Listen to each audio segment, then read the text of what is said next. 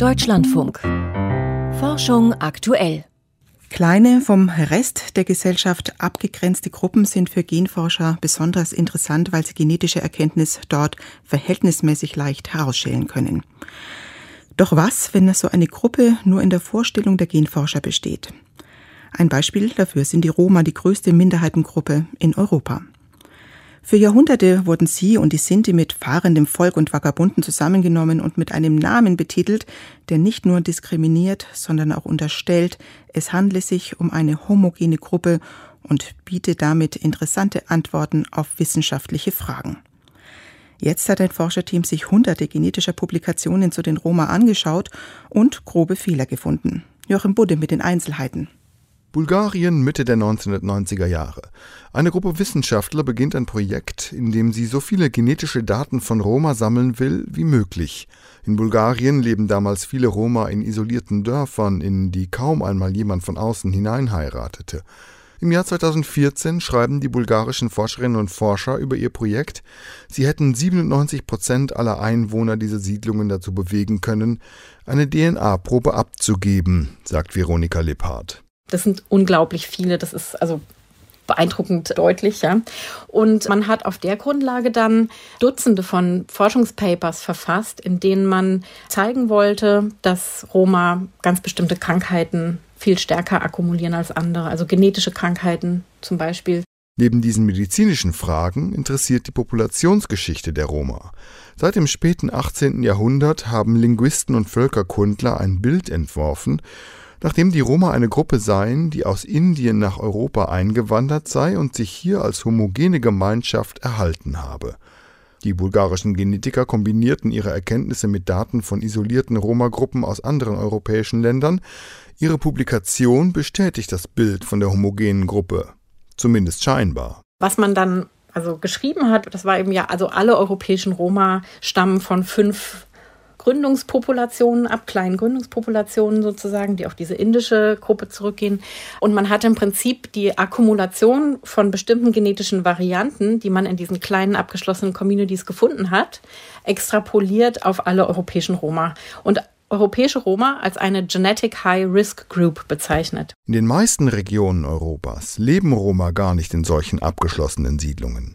Die bulgarischen Genetiker haben also eine Betrachtungsweise mit unrühmlicher Tradition übernommen und auf die Spitze getrieben, sagt Veronika Lippert. Das ist eine Imagination. In den Geschichtswissenschaften sagt man auch, es ist eine Imagined Community, aber eine, die nicht von sich selbst imaginiert wird, sondern von den anderen. Eigentlich alle europäischen Staaten nennen sehr viele mehr Menschen Roma, als sich selbst Roma nennen würden. Jeder versucht, diese Gruppe auf einen Nenner zu bringen, ist eigentlich von vornherein gescheitert. Ich habe diesen gemeinsamen Nenner jedenfalls nirgendwo gefunden. Und doch suchten sich Forscher immer wieder einen solchen Nenner. Und wenn ihnen die Auswahl der Studienteilnehmer nicht gefiel, halfen sie bei der Analyse nach. Im Labor ist es so, dass die Forscher dann oft rausfinden, dass jemand, der gesagt hat, seine vier Großeltern sind Roma, offensichtlich nicht die Wahrheit über seine Großeltern wusste, denn im Labor sehen diese Daten so europäisch aus für die Genetiker. Diese Proben werden auch aus dem Sample entfernt, weil sie zu europäisch aussehen. Die Ergebnisse solcher Studien enthalten also von vornherein eine Verzerrung, einen sogenannten Bias und damit eine unzulässige Verallgemeinerung. Das wäre ein bisschen so, wie wenn Sie sagen, ja, in der Schweiz, die Bergdörfer da oben, ja, die akkumulieren ja auch alle möglichen genetischen Krankheiten. Jetzt können wir was über die Schweizer Bevölkerung aussagen. 450 Publikationen aus den letzten 100 Jahren hat sich das Freiburger Team angeschaut. Bei vielen gibt es inzwischen ein wissenschaftlich-ethisches Problem. Heutzutage müssen Forscher genau belegen, dass die Teilnehmerinnen und Teilnehmer ihrer Studien der Verwendung ihrer genetischen Daten zustimmen.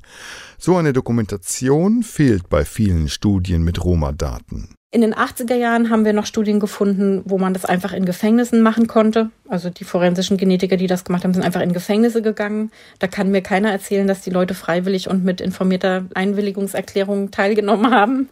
Wir haben eine Publikation von 1992 gefunden, in der eine bulgarische Genetikerin und ein ungarischer Genetiker schreiben, dass Informed Consent in den kommunistischen Staaten komplett unüblich war und dass das auch nicht zu der Doktor-Patienten-Beziehung passen würde, die man in diesen Staaten hatte. Und doch sind die Gendaten von Roma in verschiedene europäische Gendatenbanken eingeflossen, aus denen sich bis heute nicht nur Forscher, sondern auch Polizei und Justiz bedienen.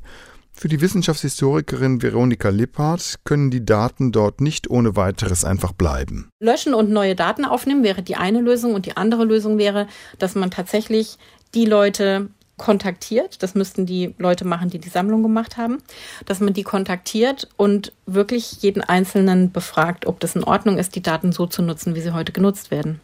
Es sind beides aufwendige Schritte. Also ich verstehe, dass das keine einfache Entscheidung ist, aber ich finde, dass man das den Teilnehmern einfach schuldig ist. Sagt die Freiburger Wissenschaftshistorikerin Veronika Lipphardt im Beitrag von Joachim Budde. Ihre Studie über die DNA-Daten der Roma ist im Fachblatt Nature erschienen.